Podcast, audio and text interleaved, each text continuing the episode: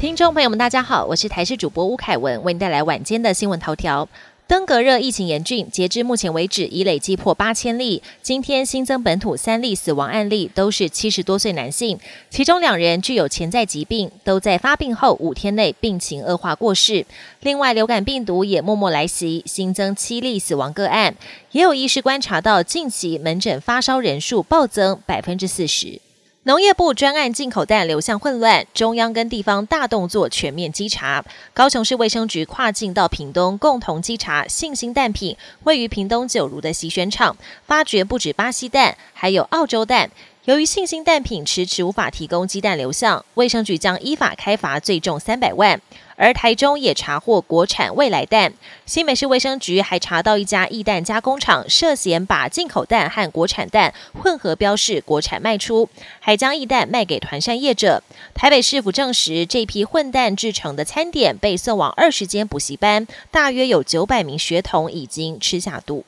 进口蛋争议延烧，农业部长陈吉仲周日传出请辞被未留之后，神隐两天，今天现身立法院拜会民进党团。行政院副院长郑文灿也取消行程参与会议，行政院各部会相关首长都现身，因为周五就要到立法院报告，对进口蛋议题直球对决。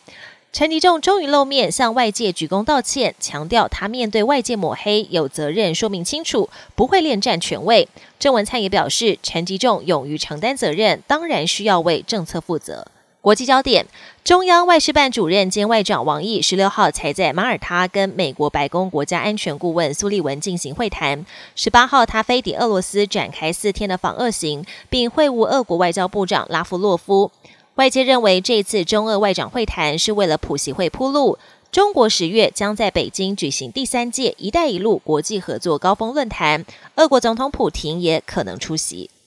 日本职业摔跤选手十八号史上头一遭把比赛搬到新干线列车上，由职业摔跤之王铃木石迎战高木三四郎。而这列东海道新干线从东京开往名古屋，最高时速两百八十五公里。选手们就在狭窄的车厢走道开打，七十五名粉丝近距离观看，全都嗨翻了。一九九零年代，在美国怀俄明州出土的湾龙化石贝瑞，十月将在法国巴黎进行拍卖。贝瑞的骨骼保存完整，是史上最完整的恐龙标本之一，十分珍贵，价格也水涨船高，预计售价约台币四千多万。恐龙化石拍卖非常罕见，今年四月首次有霸王龙化石在瑞士拍卖，最终以六百万美元（约台币一点八亿）的天价卖出。